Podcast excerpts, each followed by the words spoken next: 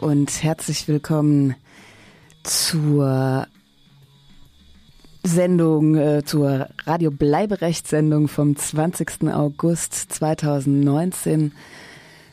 Heute im Studio ist für euch Max und ich habe verschiedene Beiträge zusammengetragen, unter anderem ein Kiez feiert seine Solidarität, ein Beitrag von Radio Korax aus Halle zu einem Anti-Abschiebeaktion, die im Juli stattfand. Dann eine Zusammenfassung des Abschiebehaft-Vortrages aus der KTS, den wir hier auch schon mal in einer längeren Version gespielt haben, mit Frank Gockel, den die Ausbruchredaktion für uns äh, geschnitten hat. Dann ein Mitschnitt der Lea Watch Podiumsdiskussion vom 16.07. Das war das Sendedatum unserer letzten Sendung im Juli. Da haben wir die Veranstaltung auch schon angekündigt und jetzt eben kommt ein bisschen Content davon. Die Veranstaltung hat auf dem Kartoffelmarkt, also quasi mitten in der Stadt, stattgefunden. Außerdem habe ich noch ein paar Meldungen für euch rausgesucht und ein feines GEMA-freies Musikprogramm zusammengestellt. Und wie immer gibt's geplante oder vermutete Abschiebetermine und noch ein paar andere Termine. Und jetzt hört ihr nochmal das Lied fertig, Los Mojados, Tiger Tidal Wave.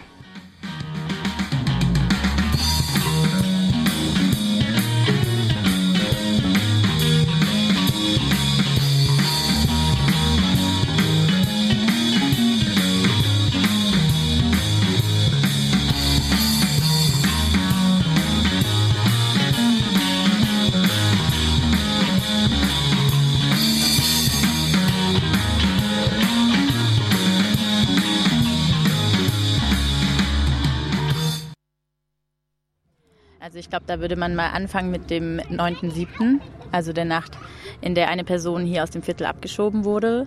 Und an dem Abend wurde mobilisiert, ganz groß durch Gruppen. Und es sind sehr spontan 500 Menschen solidarisch auf die Straße gegangen, um die Abschiebung zu verhindern, was dann nicht geklappt hat aufgrund sehr großer Polizeigewalt.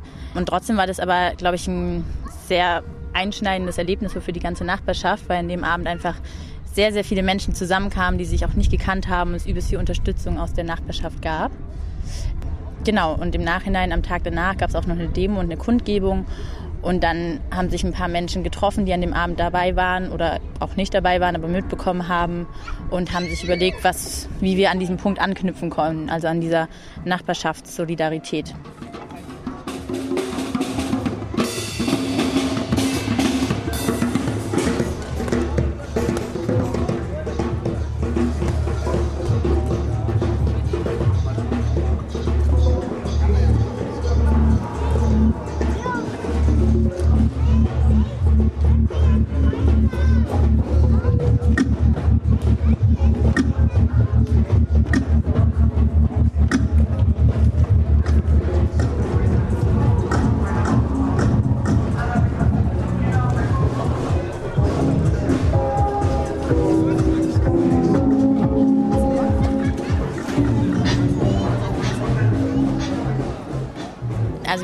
Vorhinein überlegt, dass wir gerne KünstlerInnen und MusikerInnen aus dem Viertel einladen wollen und haben dann quasi so Open Calls, also haben so durch Gruppen gesch geschrieben und auch Freundinnen gefragt, ob sie Leute kennen, die tendenziell Musik machen oder was auf der Bühne zeigen wollen.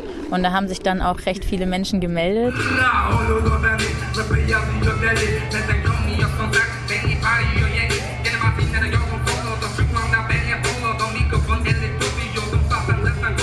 Und es gab auch von Riyad ein Theater der Bewegungsfreiheit, so habe ich es auf jeden Fall kennengelernt und er thematisiert Abschiebungen, was auch die ständige Abschiebebedrohung mit einem macht. Ich wollte ein bisschen mitteilen, was die Folge von der EU-Außengrenze auf die jungen Leute aus Nordafrika und Westafrika auch. Ich wollte einfach mitteilen, dass viele junge Leute machen sich auf dem Weg nach Europa, weil die auch neugierig sind. Viele Menschen, die aus Nordafrika kommen, Westafrika kommen, Wir haben lange Geschichte mit Europa. Wir haben Kolonialzeit. Wir haben eine gemeinsame Sprache. Wir können Französisch, wir können Englisch. Wir haben eine Zeit gehabt, 60er, 70er, 80er, bevor die EU entstanden ist. Wir haben immer die Möglichkeit gehabt von Tunis mit der Ferry Richtung Palermo ohne Visum. Damals, wir waren Arbeiter in Süditalien, in Landwirtschaft. Damals, wir waren hier Gastarbeiter. Damals gab keine Illegale bei uns. Aber seit der EU ihre Grenze dargestellt, hat sich total verändert. Viele verlassen das Land illegal und viele natürlich landen in Europa und die meisten denken, als Nordafrikaner, du bist doch nicht Refugee. Und deswegen viele landen in die Illegalität und viele verlassen das Land ohne wieder zurück. Und das ist ein großes Problem von der EU-Außengrenze. Diese geschlossene EU-Außengrenze spielt eine große Rolle, dass viele mehr Menschen hierher kommen, weil die alle auf die andere Seite denken, dass auf die andere Seite von der Mauer wächst Bananen. Und deswegen viele machen sich auf dem Weg nach Europa Europa und alle denken in Europa, aber Leute, bitte, warte mal, wir können nicht alle Leute hier helfen, die zu uns kommen. Aber ich versuche immer wieder zu sagen, dass eine offene Grenze heißt wieder zurück in der Heimat und eine geschlossene Grenze. Alle Menschen versuchen hierher zu kommen und bezahlen ganz viel Geld dafür und diejenigen, die bezahlen auch manchmal das Lieben. Und deswegen, ich sage und ich wiederhole, eine geschlossene Grenze, eine Außengrenze ist das Problem. Die geschlossene Grenze schafft nur Missverständnis. Der geschlossene Grenze zieht unsere junge Leute. Unsere junge Leute, was verboten ist, dann machen die das. Und deswegen, wir sagen und wir wiederholen, dass die EU-Außengrenze, die geschlossene EU-Außengrenze ist ein Problem für Europa. Und die letzten 20 Jahre, die Politiker reden immer wieder über Verschärfung. Verschärfung, Verschärfung, Verschärfung. Verschärfung von was? Das ist die Frage, die ich immer wieder stelle. Und deswegen, ich bin mit der Meinung, mit einer offenen Grenze gibt es weniger Menschen, die hierher kommen. Mit einer offenen Grenze gibt es viele, viele Menschen, die wieder zurückkehren in ihre Heimat. Dankeschön und wir. Und dann ist noch Copwatch eingeladen worden und äh, Copwatch war eh auch an dem Tag, also in der Nacht eigentlich sehr präsent und auch in den Tagen danach. Und Copwatch ist eine Initiative, die sich mit äh, Racial Profiling und Polizeigewalt auf der Eisenbahnstraße und in den umliegenden Straßen auseinandersetzt. Genau, und die halten heute auch einen Workshop und einen Redebeitrag. Ja, die Polizei ist davon überzeugt, dass sie rechtmäßig und auch vor allem verhältnismäßig gehandelt hat. Das stellen wir konsequent in Frage. Es gab sehr viel Polizeigewalt, die unverhältnismäßig war und die auch nicht zweckmäßig war in dem Moment. Aber die Einschätzung der Polizei hängt natürlich auch mit ihrer im Prinzip nicht vorhandenen Fehlerkultur zusammen. Auch ein weiterer Punkt, den wir sehr stark kritisieren. Es gab ein Gespräch zwischen Juliane Nagel, Jürgen Kasek und Vertreterinnen von Leipzig einem Platz mit dem Polizeipräsidenten und anderen Vertreterinnen der Polizei, wo aber genau auch nochmal die Position der Polizei nur wiederholt wurde, dass sie alles richtig gemacht hätten. Ähm, und da gab es auch sehr starke Kritik eben von dem zivilgesellschaftlichen Bündnis bzw. den Parlamentarierinnen, die sich, äh, die da das Gespräch gesucht haben, eben auch, weil sie Zeuginnen wurden von dieser massiven Polizeigewalt und dieses unzweckmäßigen Einsatzes äh, und der Entscheidung der Polizei, eben die Versammlung ähm, zu räumen, von der Straße zu räumen und so weiter.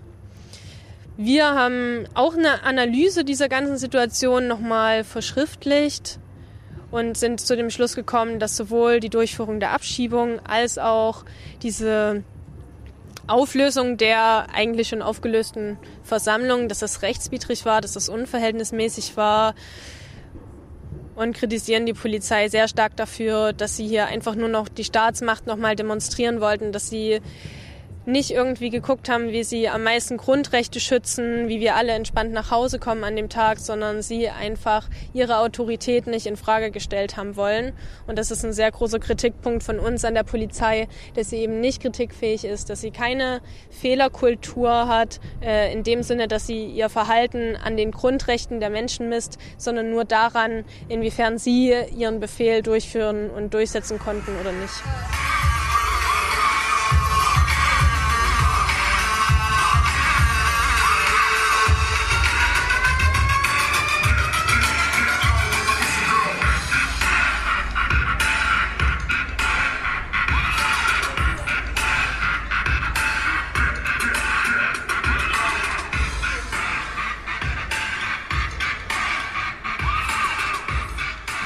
Es ist die eher Opferhilfe da. Also die machen sehr viele verschiedene Projekte, aber das, was uns quasi für uns wichtig war, ist, dass die Beratung machen an Menschen, die von rassistischer und faschistischer Gewalt betroffen sind und eben die weitervermitteln, aber auch begleiten und Tipps geben und aber auch darüber reden, was passiert ist.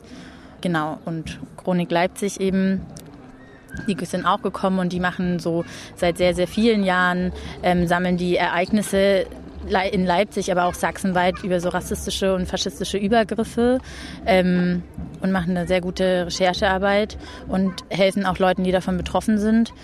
Und dann haben wir den Infobus angefragt. Und der Infobus ist eine Initiative an Menschen, die alle so rechtlich ein bisschen Ahnung haben und hier sehr häufig in die Unterkünfte fahren und Rechtsberatung machen.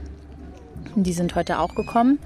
Genau, wichtig war uns eben auch, dass äh, die vielen Familien, die hier im Kiez leben, sich hier wohlfühlen und deswegen haben wir probiert, ein relativ breites Kinderprogramm aufzustellen und haben verschiedene Spielsachen und Leute haben irgendwie aus ihren Häusern einfach spontan Sachen dazugestellt und mitgebracht und es gibt viele Leute, die sich spontan mit darum gekümmert haben und mit den Kindern gespielt haben und ja, ich glaube, da hatten viele Leute viel Spaß und die Kinder haben sich wohlgefühlt.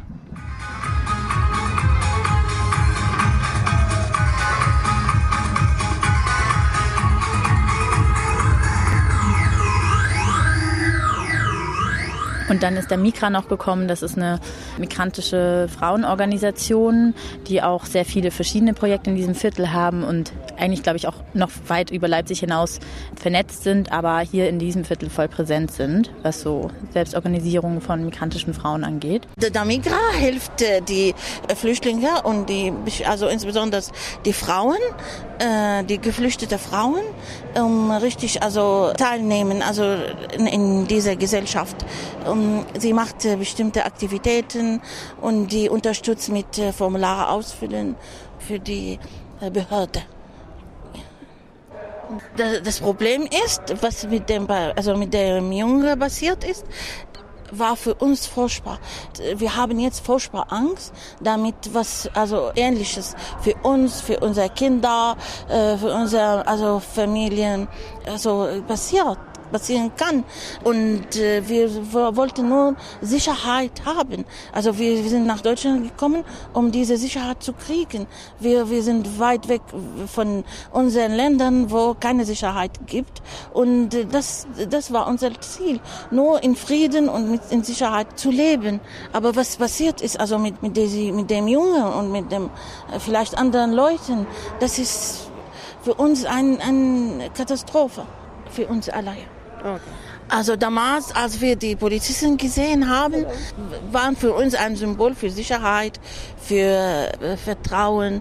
Aber nach diesem, äh, nach, äh, nach dem, was mit dem Junge passiert ist und dann, was das Verhalten, also von den Polizisten, die Aggressivität und die, also wir sind, wenn wir jetzt Polizei sehen oder Polizisten, wir haben furchtbar Angst und wir haben Angst, dass sie vielleicht werden uns festnehmen und äh, also abschieben und das ist nicht gut.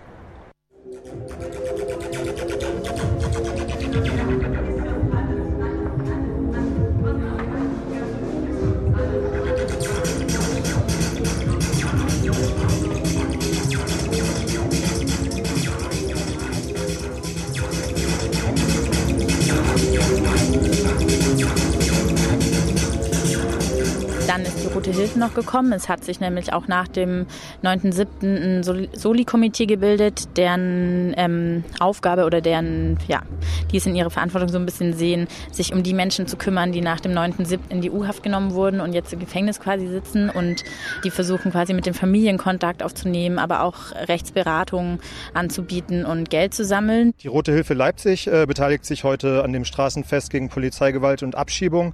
Äh, Anlass dafür sind die Ereignisse in der Nacht vom 9. auf den 10. Juli. Dort kam es zu einer äußerst brutalen Abschiebung im Leipziger Osten. Äh, das haben an dem Abend viele Menschen im Viertel mitbekommen und wollten sich solidarisch mit der betroffenen Person zeigen. Es gab dann den Versuch einer Blockade, um die Polizei an ihrem Handeln zu hindern. Und äh, im Verlauf der Nacht beteiligten sich dann bis zu 500 Menschen an dieser Blockade. Die Polizei regierte darauf relativ wenig erfreut äh, mit äußerster Gewalt und griff die Menge dort ziemlich wahllos und brutal an.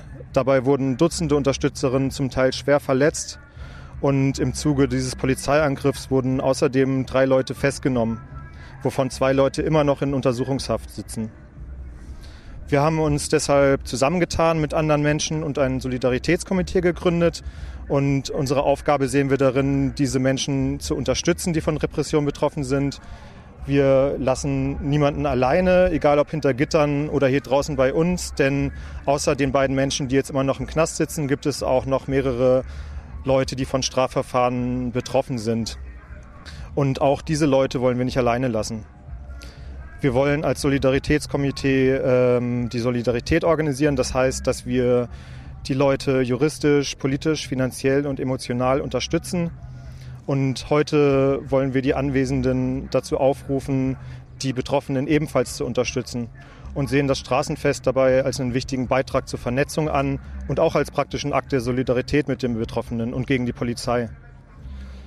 Wir rufen äh, alle Leute auf, die in der Nacht vom 9. auf den 10. Juli selbst betroffen sind von Anzeigen, nicht mit der Polizei zu reden, sondern uns zu kontaktieren wir versuchen nach Kräften die Leute zu unterstützen. Außerdem ist es wichtig, dass äh, auch Zeugen keine Aussagen machen, denn klar ist, dass jede Aussage die Aussagenden selbst, aber auch andere belasten kann. Wir denken, dass Widerstand allgemein gegen Abschiebungen nicht nur legitim, sondern auch notwendig ist. Und wenn Aktivistinnen verprügelt oder eingesperrt werden, weil sie sich gegen diese unmenschliche Politik der Abschiebung und der Abschottung äh, wehren, dann ist das politische Repression der Fehler liegt dann nicht bei uns, sondern bei dieser unmenschlichen Politik der Landes- und Bundesregierung, äh, die uns geradezu zur Gegenwehr zwingt. Insofern sehen wir auch das Handeln der Protestierenden in dieser Nacht als legitim an und äh, sind auch beeindruckt, wie diese sich gegenüber der Polizei zur Wehr gesetzt haben. Äh, ja, auch wenn ihr, die jetzt hier zuhört, vielleicht nicht selbst betroffen seid äh, von der Repression, könnt ihr trotzdem tätig werden. Zum Beispiel äh, könnt ihr den Leuten hinter Gittern Postkarten schicken oder Geld spenden für die kommenden Prozesse, die anstehen. Kontakt zu uns findet ihr zum Beispiel im Internet bei der Roten Hilfe Leipzig oder bald auch auf der eigenen Seite von dem Soli-Komitee. Zum Schluss wollen wir euch noch auf eine Veranstaltung hinweisen in diesem Kontext. Und zwar findet am 16.08. ab 19 Uhr im Ostpassage Theater hier im Leipziger Osten eine Informationsveranstaltung zum Umgang mit der Polizei statt. Dort wird es kurze Inputs geben und äh, außerdem ist das auch ein weiterer Ort zur Vernetzung hier innerhalb des Viertels.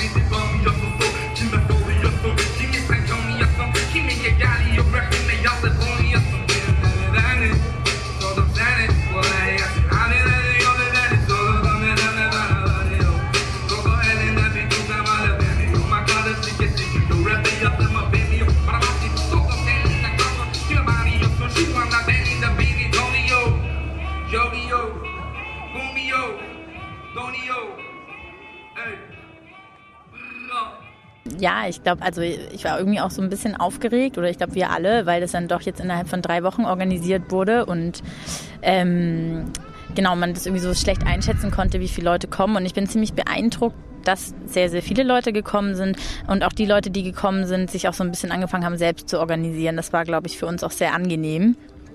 Also selbst geguckt haben, wo sie gerade am besten Platz finden, was es irgendwie noch braucht und ähm, selber so ein bisschen sich eingebracht haben. Und äh, ich bin irgendwie ja ziemlich happy eigentlich und glaube, dass das auf jeden Fall nochmal passieren wird. Ja, ich finde es auch sehr schön. Ich finde, es ist eine schöne Atmosphäre. Ich habe das Gefühl, dass irgendwie viele Leute Spaß haben und zufrieden sind. Und es gab eben viele schöne Situationen, wo spontan Leute sich wiederum irgendwie zusammengefunden haben, wo Leute aus den Häusern angeboten haben, uns irgendwie zu unterstützen, sei es irgendwie mit kleinen Sachen wie Mobiliar oder irgendwie Strom oder sonstigen Sachen so für Infrastruktur. Genau, die Imbisse haben teilweise uns unterstützt und ähm, mit äh, Essen rausgegeben gegen Spende. Und ähm, genau, auf das Essen kann man vielleicht auch nochmal eingehen. Es gab Küfer-Kollektive, die gekocht haben im Vorhinein und äh, wir haben die ganze Zeit sehr leckeres Essen für alle und alleine dadurch entstehen irgendwie schöne Situationen, wenn alle gemeinsam essen. Man kann nicht mit einem Straßenfest rausfinden, was es braucht und wo es irgendwie hingehen soll in der Zukunft. Und deswegen glaube ich, genau, ist das irgendwie jetzt eher so ein Anfangspunkt gewesen. Ein erstes Mal ausprobieren und äh, mal gucken, wie es weitergeht. Und ich glaube, auf jeden Fall wird es noch weitere Straßenfeste geben, natürlich mit ein bisschen Abstand zu jetzt. Aber ich könnte mir auch vorstellen, dass es nochmal ein anderes Format zusätzlich geben wird, in dem wir versuchen, so eine Vernetzung vom Viertel hinzubekommen. Vor etwas mehr als einem Monat solidarisierten sich spontan bis zu 500 Menschen in einer Leipziger Nachbarinnenschaft gegen eine Dublin-Abschiebung. Radio Korax hat im gehörten Beitrag mit verschiedenen Protagonistinnen der Situation gesprochen und vor allen Dingen die Kiezfeierlichkeiten ähm, begleitet und wir bedanken uns. Ich bedanke mich nochmal herzlich für den Beitrag. Und jetzt geht's hier weiter mit Musik von Maria Hanna Solution.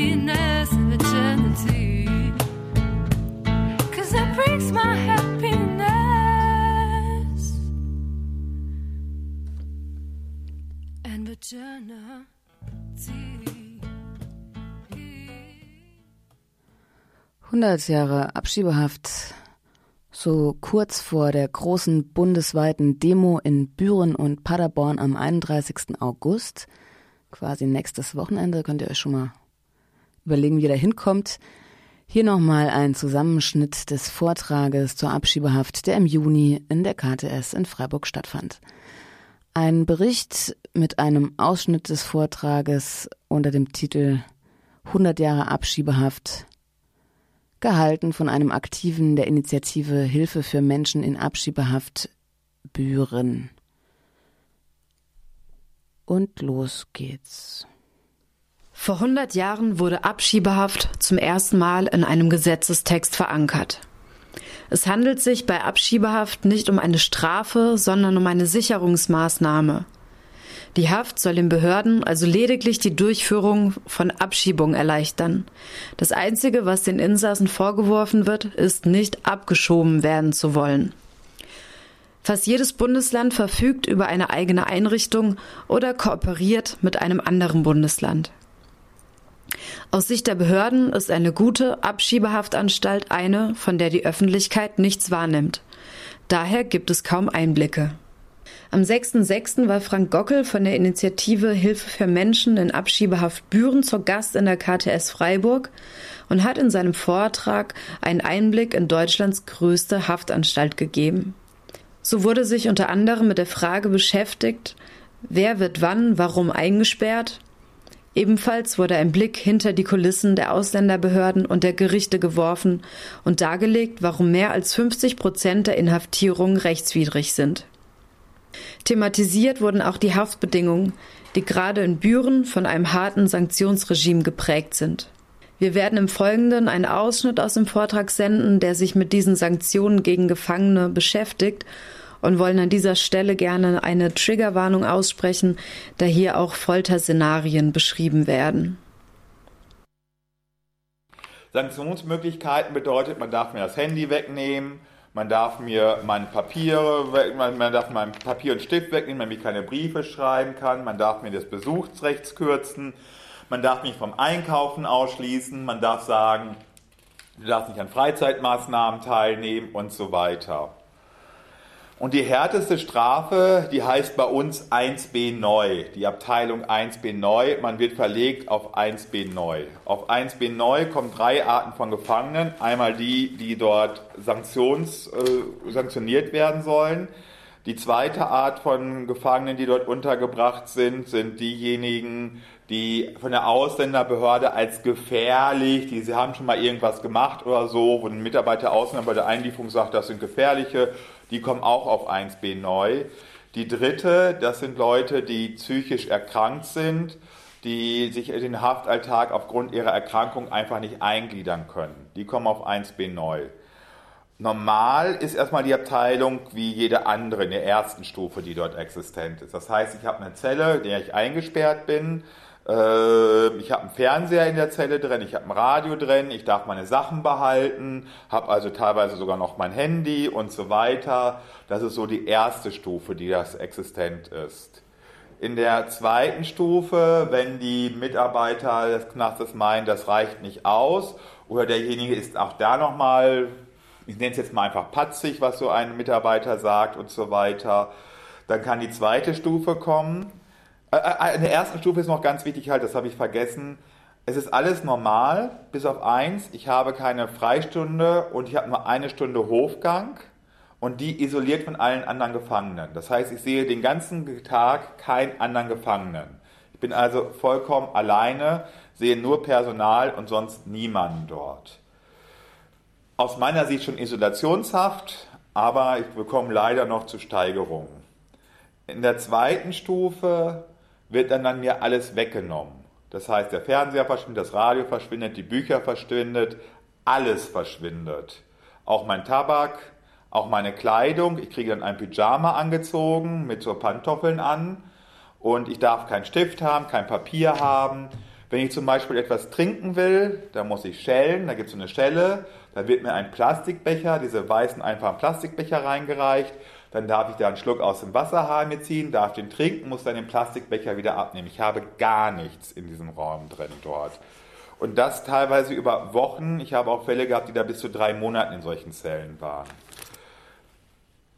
Es ist also da, es, Gott sei Dank gibt es da noch ein Fenster. Das ist in diesem Zusammenhang ganz wichtig, weil das auch wirklich eine Form noch ist, wo ich mich irgendwo mit beschäftigen kann. Ich mache mal ein klassisches Beispiel, wo ich direkt in die zweite Stufe ein Gefangener reingekommen ist.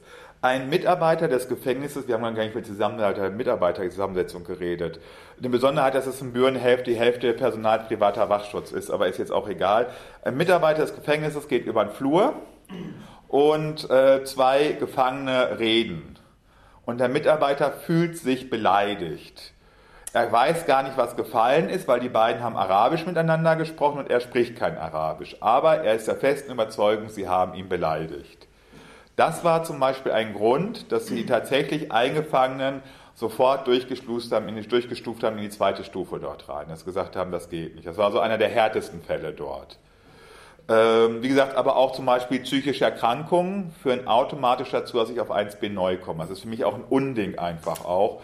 Also sobald es klar wird, derjenige wird sich nicht eingliedern können im Haftalltag, der macht Stress, dann geht es auf 1b neu. Wenn ich jetzt auf 1b neu bin und ich gelte als suizidal und ich bin in dieser zweiten Stufe, dann gibt es die Lebendkontrolle, so heißt das. Da ist auf Augenhöhe, wenn man steht, so ein kleines Fenster, ungefähr so groß. Das wird dann alle 15 Minuten aufgemacht, dann guckt dann ein Beamter rein und guckt, ob ich lebe. Da muss ich entweder Hallo sagen oder ein Handzeichen machen, mich irgendwie bewegen und so weiter. Das klingt total harmlos. Ich Folter. Ist Folter, weil das passiert 24 Stunden am Tag. Boah. Auch nachts. Das heißt, alle 15 Minuten geht das Licht an und wenn ich nicht gerade schnarche, werde ich geweckt alle 15 Minuten. Weil alle 15 Minuten kontrolliert wird, ob ich lebe. Gut, die, die schnarchen. Wenn das aus der Sicht der Mitarbeiter nicht ausreicht, dass eine Person noch suizidgefährdeter ist, dann gibt es auf Sitzhöhe, auf Augenhöhe nochmal so ein Fenster. Und da sitzt da tatsächlich dann ein Mitarbeiter des Gefängnisses 24 Stunden davor und guckt in die Zelle rein. Sieht also auch die Toilettengänge, weil da kein Sichtschutz ist, nichts. Guckt dort 24 Stunden rein. Weil das für die Mitarbeiter so hart ist, wechseln sich alle 15 Minuten ab. Ähm, für die Gefangenen absolut, natürlich kann man sich vorstellen, wenn man da 24 Stunden am Tag beobachtet wird und nichts mehr irgendwie machen kann, sondern immer eine Stur auf einen geguckt wird, was das mit einem auch macht. Hm. Aber du kannst schlafen oder? Du kannst schlafen, aber trotzdem ist das sehr unangenehm für die Leute. Wenn das nicht ausreicht, dass jemand da so suizidgefährdet, selbst oder fremdgefährdet gibt, gibt es einen besonders gesicherten Haftraum. Dann werden sie von da aus verlegt. Ja, wir kommen noch schlimmer. Es geht noch eine Stufe schlimmer. Sie kommen dann in den besonders gesicherten Haftraum. Und in dem besonders gesicherten Haftraum gibt es dann kein Fenster mehr. Es ist so, dass es dort aus Schaumstoff eine Matratze gibt, auf die ich mich hinlegen kann. Es gibt einen Schaumstoffsessel. Es gibt einen Bereich, wo ich meine Notdurft verrichten kann, aber keine Wasserspülung mehr, die wird von außen gesteuert. Und es gibt zwei Videokameras, die mich rund um die Uhr bei allem beobachten. In diese Zelle komme ich nackt rein. Das heißt, ich werde vor der Zelle, bevor ich da reinkomme, ausgezogen. Wir haben eine Strafanzeige gegen eine Mitarbeiterin gestellt. Da war auch ein Punkt, warum wir sie gestellt haben, weil sie der Hauptgrund war, weil sie Befehle gegeben hat, als leitende Mitarbeiterin Medikamenten das Essen von Gefangenen zu mischen, was auch staatsanwaltschaftlich bestätigt worden ist, dass sie diese Befehle dreimal erteilt hat. Aber auch ein Nebengrund war, dass sie da bewusst öfter dabei war, wo Männer mit Gewalt entkleidet worden sind. Sie als Frau hat also, obwohl elf Männer anwesend waren, hat sie als Frau den Mann die Unterhose mit Gewalt auch runtergerissen dort. Was für mich auch ein überhaupt dieses Nacktsein schon in diesem Raum dort ist für mich schon ein Unding dort, dort dementsprechend in diesem besonders gesicherten Haftraum untergebracht worden. Wir haben Fälle, die sind dort da schon ein bis zwei Wochen in diesem besonderen gesicherten Haftraum, die ganze Zeit in einem vollkommen nackten Zustand einfach auch. Für mich dermaßen unwürdig einfach auch. Und es geht noch eine Stufe schlimmer. Wenn jemand dann in dieser Situation noch suizidal ist, zum Beispiel mit dem Kopf vor die Wand rennt und so weiter, also spätestens wenn jemand so suizidal ist, gehört er in die Psychiatrie rein. Punkt. Da gibt es für mich kein Vertun mehr. Spätestens dann muss alles vorbei sein irgendwie. Wenn ich jemand glaube, der in der Situation noch suizidal ist, der muss ins Krankenhaus rein. Verdammt und zugehend nochmal. Auf jeden Fall, es geht noch eine Stufe schlimmer. Im Zweifelsfall, wenn jemand dann immer noch irgendwie sich was antut, wird ein Gestell da reingetragen, ein Holzrahmen, zweimal ein Meter. Und da werden dann die Leute Fünf-Punkt fixiert, also mit Händen, Füßen und über dem Bauch an diesem Holzrahmen festgeschnallt dort. Das auch nackt auf dem Rücken liegend. Ja. Dort verbringen die Leute dann mehrere Stunden. Teilweise haben wir auch Leute, die in dieser Position dann einen Tag verbracht haben. Wirklich auf den Rücken liegend, nackt, fünf Punkt fixiert. Es kommt selten vor.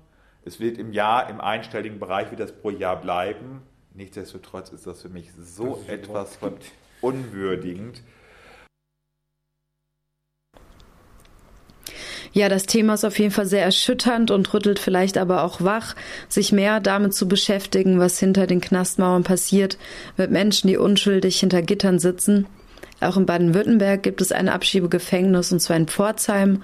Und auch dort sind Menschen gegen diesen Knast aktiv und bieten Gefangenen Unterstützung und Kontakt zur Außenwelt, wo man sich auch immer gerne einbringen kann.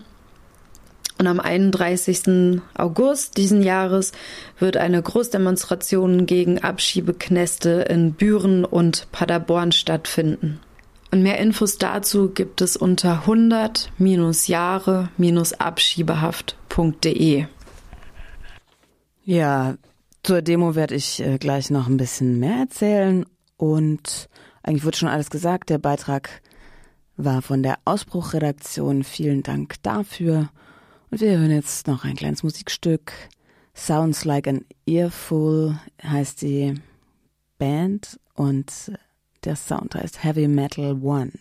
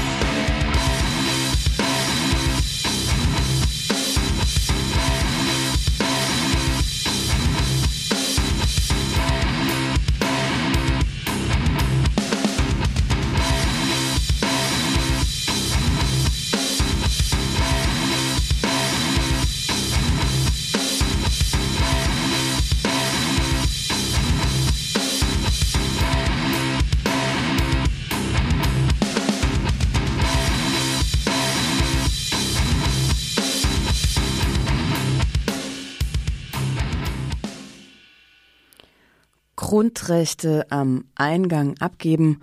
Unter diesem Motto diskutierten am 16. Juli in der Freiburger Innenstadt mehrere Gäste über die Zustände in der Freiburger Landeserstaufnahmestelle für Geflüchtete und wie Freiburg damit umgehen soll. Klar wird in dem Beitrag, den ich für euch jetzt ausgesucht habe, dass viele Lea, Landeserstaufnahmestelle BewohnerInnen, Angst haben und das nicht trotz, sondern wegen der Sicherheitskräfte vor Ort. Ein Zusammenschnitt aus den Erfahrungen von Bari Alinu, Mohanan Afate, Forfane und Sean McKinley. Sean McKinley hat für den Flüchtlingsrat Baden-Württemberg alle Landeserstaufnahmeeinrichtungen in Baden-Württemberg besucht und mit vielen Bewohnerinnen geredet. Er fügt hinzu, dass gerade für Frauen und LGBTI-Sternchenpersonen noch weitere Unsicherheiten dazukommen. Grundrechte bitte am Eingang abgeben. Unter diesem Motto diskutierten mehrere Gäste über die Zustände in der Landeserstaufnahmeeinrichtung der sogenannten Lea in Freiburg. Unter anderem Bari Alinou, er hat für neun Monate in der Lea gelebt und war damals gerade als Dublin-Flüchtling abgelehnt worden und er sollte nach Spanien abgeschoben werden. Er sagt, es war eine ähm, sehr schwierige Zeit. Voilà, donc j'étais bon, j'avais trop peur d'être expulsé parce que les personnes que j'ai à la Léa et qui avaient le même cas que moi, je voyais comment la police venait les chercher à 3 heures du matin, à 4 heures du matin. Donc j'avais trop peur, j'avais de stress, de soucis, euh, je n'avais pas, je savais pas quoi faire vraiment. Und ähm, ich war also sehr nah dran, äh, abgeschoben zu werden, denn ich habe gesehen, wie sie mit äh, meinen Mitbewohnerinnen umgegangen sind, ähm, dass die Polizei sie um drei oder vier Uhr morgens abgeholt hat und äh, um sie abzuschieben. Und deswegen hatte ich auch Angst. Voilà, parce que j'avais la peur au ventre, j'avais des soucis. Souvent, je voyais la police euh, à la Léa venait avec des chiens policiers. Souvent, ils venaient euh, avec euh, au moins sept voitures pour chercher un seul individu. Donc euh, j'avais trop peur vraiment, je ne savais pas quoi faire. Même quand mes amis venaient deux fois, et parce que j'ai partagé avec euh, trois personnes dans la même chambre, quand ils venaient deux fois à des heures tardives la nuit, et je m'attendais à la police, je pensais que c'était la police, je me cassais sous le lit. Bon, c'est une fois qu'ils rentrent, je vois que ce n'est plus la police, après je ressors. Und ich habe also mit äh, der Angst im Bauch gelebt, ähm, weil ich habe gesehen, wie äh, die Polizei öfter mal angerückt ist mit äh, Hunde, Polizeihunde ähm, oder auch äh, mit äh, sieben, ähm, sieben Wägen für um eine einzelne Person abzuholen. Ähm, und ich hatte auch äh, Mitbewohner, also Zimmer, Zimmermitbewohner, drei ähm, und ähm, wenn sie ab und zu mal ähm, abends ein bisschen später ähm, zurückgekommen sind, habe ich immer Angst gehabt, das wäre die Polizei, die jetzt äh, kommt und habe mich versteckt. Und bis zu dem Moment, wo sie reingekommen sind und sich herausgestellt hat, dass es nicht die Polizei ist. Heutzutage lebt Bari Alenu nicht mehr in der Lehre. Auch Mohanan Arfate Fofana kennt die nächtlichen Besuche gut. Et quand ils viennent à 16 heures tardives, ils ne viennent pas comme si quelqu'un qui venait visiter et son copain ou bien quelque chose comme ça quoi. Ils viennent habillés et en tenue de guerre. Und wenn sie zu späten Zeiten anrücken, dann kommen sie nicht wie Leute, die ähm, Leute oder Freunde besuchen kommen, sondern sie kommen äh, angezogen mit, äh, mit Kriegs, äh, äh mit Kriegsuniformen. Er erzählt aber auch nicht nur von den PolizistInnen, die kommen, um MitbewohnerInnen abzuschieben, sondern auch von den ständigen Kontrollen durch das Sicherheitspersonal in der Lehr. Ähm, sie kommen, können jederzeit in das Zimmer reinkommen, die Bewohner kontrollieren äh, und das auch nachts. Sean McGinley vom Flüchtlingsrat Baden-Württemberg hat zusammen mit seinen KollegInnen alle baden-württembergischen LEAs besucht, also Landeserstaufnahmeeinrichtungen, und dabei viele BewohnerInnen kennengelernt. Viele der BewohnerInnen haben Angst vor den deutschen Sicherheitskräften und Behörden. Die auch dazu führt, meiner Erfahrung nach, dass ähm, die Leute oder viele Leute, viele Geflüchtete äh, im Zweifel ähm, viel über sich ergehen lassen, was vielleicht nicht in Ordnung ist, ähm, weil sie Angst haben, wenn ich sozusagen mich hinstelle und mich drüber beschwere, vielleicht, und wenn es zu Recht ist, ja, wenn ich beleidigt werde, irgendwie angemacht werde oder irgendwie eine Ohrfeige kriege von einem Security, der was gegen mich hat, ähm, halte ich lieber die Klappe, anstatt mich über den zu beschweren, einfach weil man Angst hat, dass man, dass es in irgendeiner Form negativ auf einen zurückfällt. Also das hören wir immer wieder von Geflüchteten, die uns was erzählen, das und das ist mir passiert und wir sagen, das ist nicht in Ordnung, du hast Rechte, es gibt Gesetze, die sagen, du darfst das nicht und egal wer das ist, auch wenn es ein Polizist ist, der darf nicht alles mit dir machen und die einfach sagen, nee, ich will, ich will keinen Ärger, ich will nur meine Ruhe haben, ich habe Angst und es ist teilweise ganz, ganz schwer, den Leuten das den Leuten auszureden oder den Leuten zu sagen, ähm, dass es wichtig ist. Ja, natürlich ist es ganz einfach für mich zu sagen, hey, mach das, das ist wichtig. Ne? Klar. Ähm, aber das ist eine ganz perfide Situation, weil das eben auch diese, ähm, ja, diese, dieses Ausgeliefertsein ja nochmal verstärkt. Weil das wissen die anderen natürlich auch. Ja, das wissen eben ein Security, der so drauf ist. Es sind natürlich nicht alle so drauf. Es gibt auch gute Leute, die das machen, um Gottes Willen. Aber es gibt leider auch diejenigen, die diese Machtstellung missbrauchen.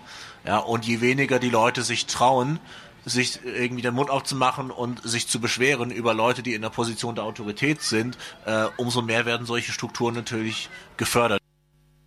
zu den Angst vor den deutschen Behörden, zum Beispiel den Sicherheitskräften oder den PolizistInnen, kommt eine Angst, die daher kommt, dass die Menschen in der Lehre gezwungen sind, auf engstem Raum mit anderen zusammenzuleben, die sie oft äh, gar nicht kennen.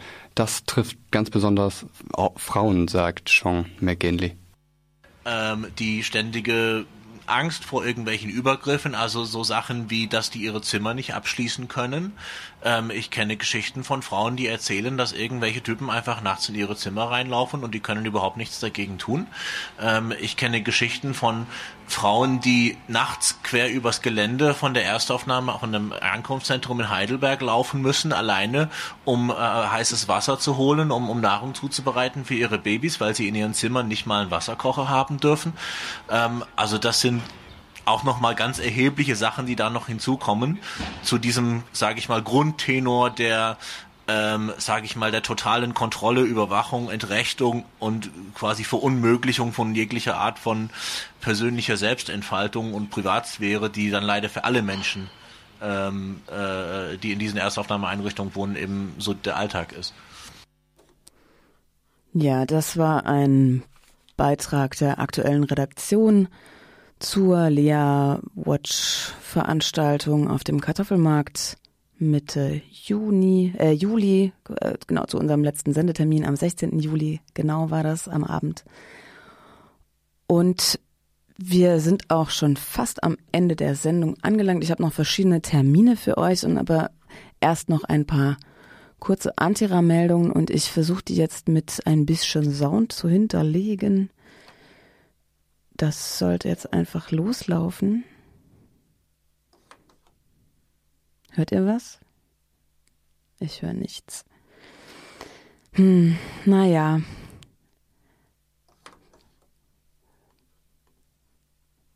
Los geht's. Und jetzt will ich, dass es weiterläuft. Wir werden es sehen. Nämlich hat unter anderem Frank Gockel, den wir vorhin schon im Vortrag gehört haben, ein paar Rechts Gesetzesänderungsinfos rumgeschickt. Zum einen gibt es ein, äh, eine Novelle im Fachkräfteeinwanderungsgesetz. Das wird im Wesentlichen am 1.3.2020 in Kraft treten. Das ist der Absatz B und die Erpro äh, A und B die Erprobung einer zentralen Servicestelle für anerkennungssuchende Fachkräfte im Ausland tritt am 21.08 quasi morgen in Kraft und am 01.01.2024 außer Kraft. Das sind so temporäre Gesetzgebungen. Ähm, auch morgen wird das geordnete Rückkehrgesetz, über das wir auch schon berichtet haben, das auch den passenderen Beinamen Hau abgesetzt trägt, in Kraft treten. Auch dieses Gesetz wird schon geplant in Abschnitt B am 1.7.2022 geändert. Da soll nämlich der Notstand im Bereich der Abschiebehaft aufgehoben werden. Von welchem Notstand da gesprochen wird, ist nach wie vor unklar, wie Frank Gockel auch schon in Interviews erwähnt hat. Und als dritte Änderung wird das Asylbewerberleistungsgesetz am 1.9.2019 in Kraft treten. Dann äh, ist das. Ich ziehe nochmal kurz.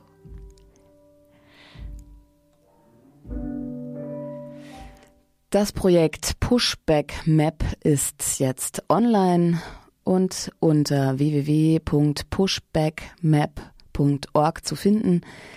Ich werde euch auch den Link auf äh, die RDL-Homepage packen. Das ist ein Instrument zur kollektiven Bekämpfung des repressiven Grenz- und Kontrollregimes. Das Projekt schreibt in seinem Veröffentlichungsstatement, derzeit erleben wir eine Zunahme der institutionellen Gewalt an Europa, äh, in ganz Europa. An den Grenzen der EU finden täglich Abschiebungen und Zwangsrückführungen über die Grenze hinweg statt. Diese gewalttätigen Praktiken werden als Pushbacks bezeichnet. Es handelt sich um eine systematische, institutionalisierte Technik, mit der grenzüberschreitende Bewegung unterdrückt wird. Mit unserem neu entwickelten Online-Tool The Pushback Map, zu finden unter dem Link www.pushbackmap.org, wollen wir diese Praktiken kartieren, dokumentieren, visualisieren und anprangern.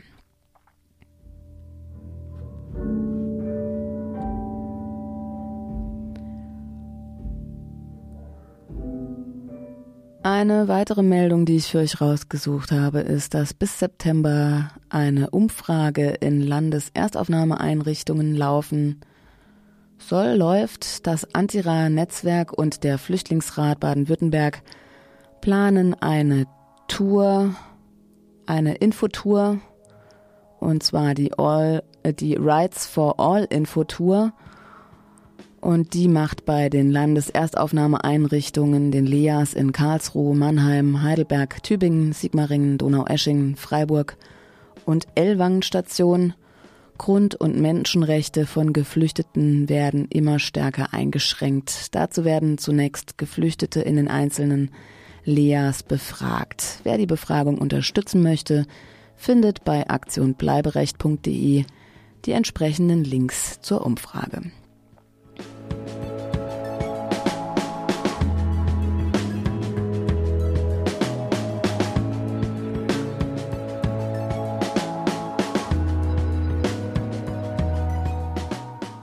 Und jetzt noch eine kurze Meldung zum katalanischen NGO-Schiff Open Arms, das mit 147 Geretteten an Bord in italienische Gewässer einfahren durfte, allerdings wenige hundert Meter von Lampedusa entfernt auf eine Landungserlaubnis wartet.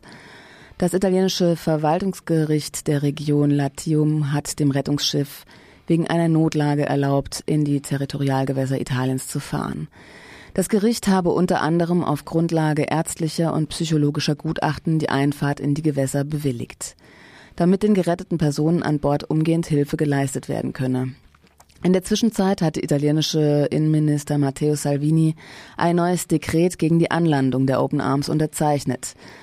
Aber die Verteidigungsministerin lehnt dieses ab und wird wohl Militärschiffe zum Transfer der Geretteten losschicken.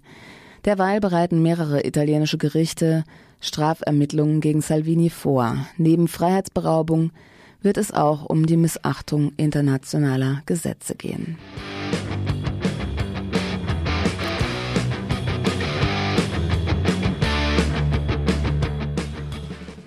Und jetzt ist es wirklich schon wieder kurz vor knapp. Ich werde euch noch die Abschiebetermine durchsagen und wollte euch eigentlich noch was zur Demo erzählen, aber genau, am 31. August findet in Büren und in Paderborn, gibt's Shuttlebusse hin und her, die Großdemo anlässlich des 100 äh, Jahre Abschiebehafts Jubiläums ist das falsche Wort der Aktions äh, des Aktionsjahrs statt. Seit über 100 Jahren werden Ausländerinnen inhaftiert, nicht wegen einer Straftat, sondern nur um den Behörden ihre Abschiebung zu erleichtern. Und seit 25 Jahren ist in Büren der größte Abschiebeknast Deutschland, in dem außerdem über die Hälfte der Gefangenen unrechtmäßig inhaftiert ist. Los geht's um 10.15 Uhr in Paderborn am Hauptbahnhof, um nach Büren zu kommen. Und um 11 Uhr ist da die Demo. Um 14 Uhr gibt's wieder veganes Essen und Infostand und Kulturprogramm in Paderborn und um 15 Uhr startet dort die Demo. Danach gibt es noch Konzert, also es bleibt kein Wunsch offen. Noch schnell die Abschiebungen. Morgen, am 21.08., besteht Anlass zur Vermutung, dass eine mögliche Sammelabschiebung nach Pakistan stattfindet. Flughafen ist noch unbekannt. Am 27. August wird ein weiterer Charterflug nach Afghanistan stattfinden. Auch hier steht jetzt kein Flughafen dabei. Am 29. August vom Flughafen Karlsruhe Baden-Baden wird nach Belgrad, Serbien und Skopje, Mazedonien abgeschoben. Am 18. September wird es eine Sammelabschiebung vom Flughafen Karlsruhe ebenfalls wieder nach Albanien, Tirana geben. Und am 27. September eine Sammelabschiebung nach Belgrad in Serbien und Skopje in Mazedonien. Für mehr Infos zu den geplanten und vermuteten Sammelabschiebungen bzw. Abschiebungen findet ihr unter www.aktionbleiberecht.de. Auch das habe ich euch verlinkt. Und ich verabschiede mich für heute. Das war Radio Bleiberecht auf RDL 102,3 Megahertz oder live im Web. Und jetzt kommt äh, noch ein kurzes Musikstück und dann hört ihr La Radio mit ihrer tollen Show. Ich sag Tschüss und bis zum nächsten Mal.